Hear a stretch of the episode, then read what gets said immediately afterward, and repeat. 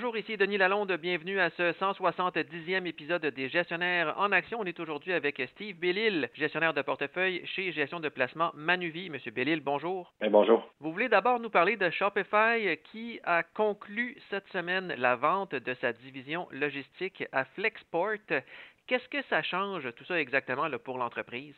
Ben, ça change beaucoup la, rentabilité. Il y a plusieurs euh, mois, Shopify avait annoncé vouloir investir un milliard de CAPEX dans tout ce qui est l'aspect logistique, donc pouvoir offrir à ses marchands des services de logistique, de livraison, etc., pour concurrencer justement le service Amazon Prime. Et euh, avait aussi annoncé l'acquisition de Deliver pour 2,1 euh, milliards de dollars américains donc, un gros investissement pour euh, justement euh, construire ces opérations-là de logistique et investissait énormément en dépenses d'opérations, notamment surtout de, R&D, mais aussi d'autres, pour développer cet aspect-là. Et donc, c'était vraiment un boulet sur la rentabilité et ça avait ramené Shopify avec des free cash flow négatifs. Donc, euh, ça, c'était quelque chose qu'on voyait d'un mauvais œil. Maintenant, avec cette annonce-là, où Shopify finalement vend Deliver et tout l'aspect logistique à une firme privée qui s'appelle Flexport, en échange d'une participation dans cette firme-là, Shopify n'aura plus à faire ces dépenses-là. C'est vraiment Flexport qui va s'en charger. Euh, évidemment, ils ont une entente de service ensemble pour tout ce qui est de l'aspect logistique. Et ça va faire en sorte que euh, finalement, ben, Shopify va revenir à une rentabilité beaucoup plus appropriée, dans beaucoup plus tôt. Donc, probablement que dès l'année prochaine, on va avoir un free cash flow qui est positif donc ça, ça change vraiment la donne du côté de, Shopify. Maintenant, ben, c'est sûr que le titre a énormément rebondi lorsqu'ils ont cette annonce-là avec le résultat du premier trimestre il y a quelques semaines. Et ça fait en sorte finalement que le titre demeure surévalué selon nous. Mais quand même, euh, le profil fondamental de la compagnie euh, change nettement avec cette annonce-là. Mais là, avec Shopify, disons, Flexport va devenir un fournisseur de Shopify. Donc, finalement, Shopify va toujours avoir accès au même service de logistique. La seule chose, c'est que là, elle va devenir une cliente finalement de Flexport.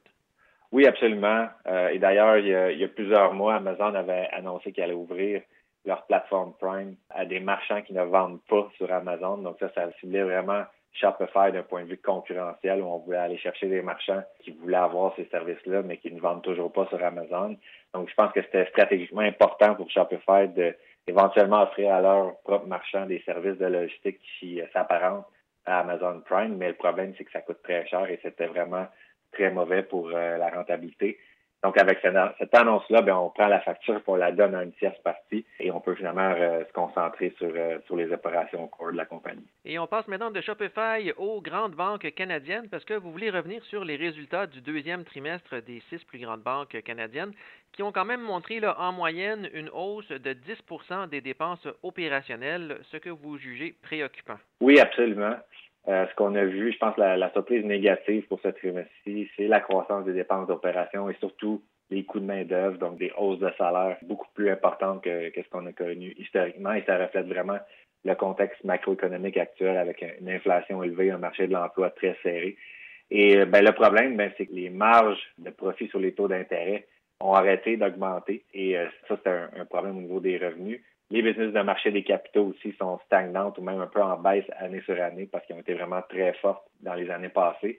Euh, et donc, on se retrouve avec des revenus qui sont euh, moins en croissance et une croissance des dépenses qui est supérieure aux revenus. Donc, c'est quelque chose qui est un peu inquiétant et qui, qui est, vraiment mauvais pour la rentabilité et qui va être vraiment à surveiller dans la deuxième moitié de l'année fiscale pour être sûr que les banques sont en mesure de mieux contrôler leurs dépenses.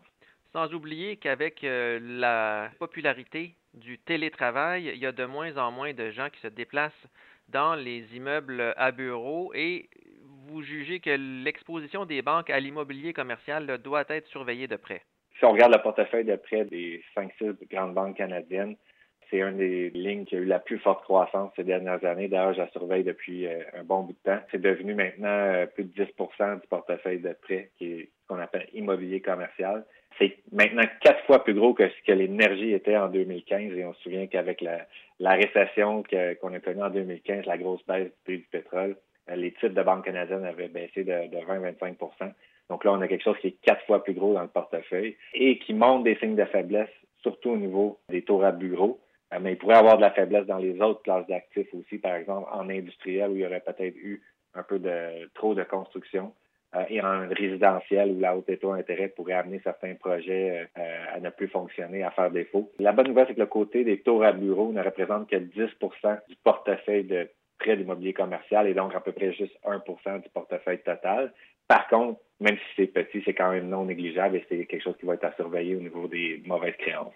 Et du côté des bonnes nouvelles, vous jugez que les ratios de capitaux de première catégorie des grandes banques canadiennes ont quand même été bons au second trimestre. Oui, on a eu des ratios de capital beaucoup plus élevés que prévu, euh, en partie à cause de réformes au niveau du calcul du ratio de capital. Et ça, c'était une bonne nouvelle, surtout si on est à l'aube d'une période de, récession, d'un ralentissement économique le fait que nos banques finalement se retrouvent avec euh, une bonne quantité de, capital supplémentaire à ce qu'on s'attendait. Ça donne de la flexibilité, euh, c'est une excellente nouvelle. La banque qui se démarque de ce côté-là, c'est l'ATD, étant donné qu'ils avaient gardé leur ratio de capital très élevé en vue de faire l'acquisition de First Horizon aux États-Unis. Cette acquisition-là est tombée à l'eau, donc maintenant ils se retrouvent avec une grosse, grosse pile de capital qu'ils vont pouvoir utiliser pour euh, racheter des actions. Donc, je pense que c'est une bonne position à avoir dans, à ce stade du cycle économique. Merci beaucoup, M. Bellil. Ça fait plaisir.